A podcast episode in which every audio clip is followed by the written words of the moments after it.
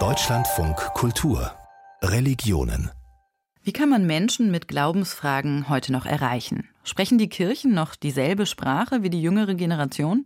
Und vor allem, sind sie in denselben Räumen unterwegs? Bei all diesen Fragen führt längst kein Weg mehr an Social Media vorbei. Das allerdings bedeutet, künftige Pfarrer und Pfarrerinnen oder Religionslehrer und Religionslehrerinnen müssen wissen, wie man sich dort bewegt. Deshalb steht inzwischen auch Social Media Marketing auf dem Lehrplan von Theologiestudenten und Studentinnen. Klaus Deuse über den Versuch, nicht den Anschluss zu verlieren. Von den rund 200 Studierenden an der Kirchlichen Hochschule Wuppertal haben 15 in diesem Wintersemester die erstmals angebotene Übung Social Media Marketing als praktisch-theologische Kompetenz belegt. Übrigens nicht als Pflichtbestandteil des Theologiestudiums, sondern als freiwillige Ergänzung.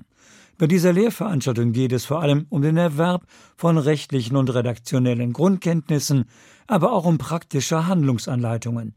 Beispielsweise, wie lassen sich Posts, Podcasts und Videos produzieren und wo platzieren. Frank Grünberg hat das Konzept mitentwickelt und leitet den praktischen Teil. Es geht nicht so sehr darum, jetzt die Technik in einzelnen Kanälen zu vermitteln, weil das können die im Zweifel besser als wir sondern es geht darum, diesen strategischen Ansatz zu erklären und die Werkzeuge und die Maßnahmen. Also wen man warum, wo, mit welcher Botschaft erreichen will und dann dafür in der digitalen Welt zu den nötigen Werkzeugen greift. Digitalisierung hat die Welt verändert. Für Konstanze Chemnitzer, Rektorin der Wuppertaler Hochschule und Professorin für praktische Theologie, handelt es sich letztlich um einen Kulturwandel gerade im digitalen und virtuellen Raum sind im Blick auf das Religiöse hier Dynamiken zu beobachten, für die es Theologinnen und Theologen braucht, die schon von der Uni aus gelernt haben, wissenschaftlich darüber zu reflektieren, egal in welchen Berufsfeldern die dann arbeiten. Und das können neben der Kanzel und der Seelsorge auch der Bereich der Diakonie, der Religionsunterricht oder Verlage sein. Für diese Studierenden ist das die Zukunft ihres Berufs. Die sind durch und durch selbst schon Teil dieses Kulturwandels und möchten in dem Kulturwandel gerne ihre theologische Existenz aufbauen. Mit dieser Öffnung hin zu digitalen Lebensbereichen hofft die kirchliche Hochschule auch weniger kirchenaffine Jugendliche zu erreichen.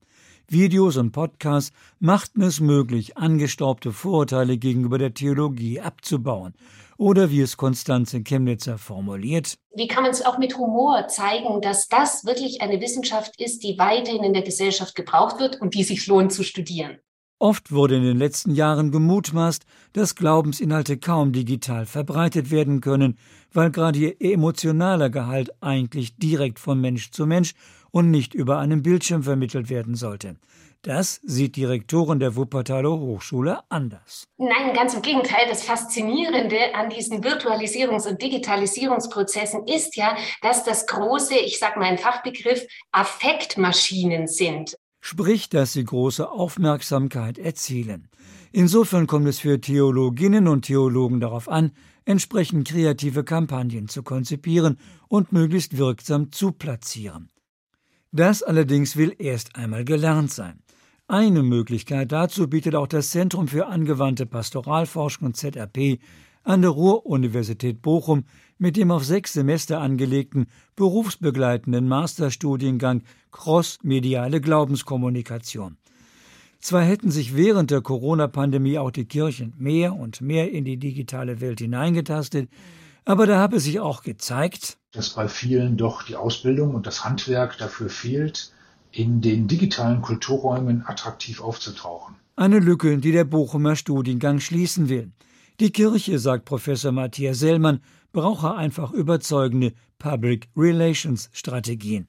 Nach wie vor ist die Kirche für ihre Sprache ja fast berüchtigt und das gilt eben auch für die Präsenz im digitalen Raum. Für viele ist das kirchliche Sprechen ein Synonym zu Langeweile, zu Belanglosigkeit und auch zu einer Unprofessionalität. Für die Bochumer Theologen vom ZAP ein fatales Manko. Schließlich habe die Kirche auch in digital veränderten Zeiten eine vitale Botschaft zu übermitteln. Dass der Glaube an Gott auch in einer modernen Gesellschaft ein unglaublich starkes kulturelles Angebot für mehr Lebens- und für Gesellschaftsqualität ist. Und zwar konfessionsübergreifend. Darum richtet sich das Studienangebot sowohl an evangelische als auch an katholische Menschen, die bereits einen Beruf innerhalb der Kirchen oder religionsnahe Einrichtungen haben, sagt Matthias Sellmann. Also das können Menschen sein, die bei Bistümern arbeiten oder in Vereinen oder bei kirchlichen Trägern, bei Kindertagesstätten, in Sozialeinrichtungen. Oder auch im Bereich von Kulturmanagement oder Kulturpolitik. Im Prinzip letztlich überall dort, wo es um Glauben und dessen Kommunikation geht. Mitbringen müssen Interessenten für dieses Online-Studium einen Bachelor-Abschluss oder den Nachweis von mindestens einem praktischen Jahr in einem Beruf, das als Vorbereitung für diesen Studiengang anerkannt wird. So wie bei Miriam Penkus, eine von inzwischen 30 Studierenden. Die 43-Jährige arbeitet in Frankfurt in einer katholischen Einrichtung und ist dort für kirchliche Innovation und Digitalität zuständig. Sie traf ihre Studienentscheidung aus folgendem Grund.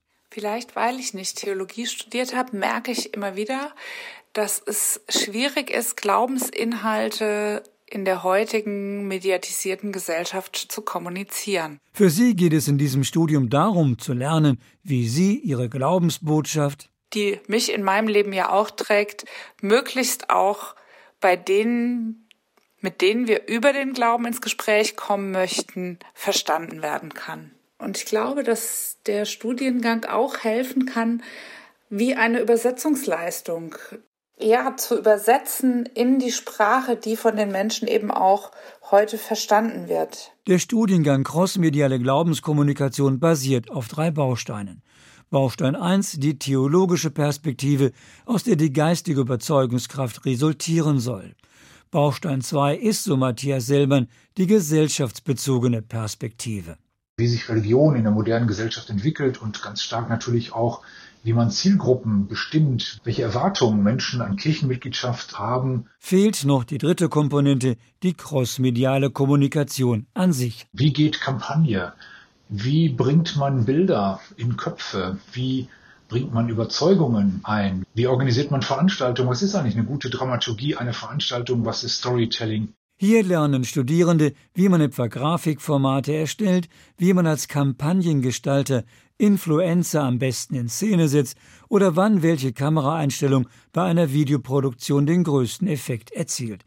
Denn solche Dinge zählen in sozialen Medien im Zweifel mehr als religiöse Inbrunst.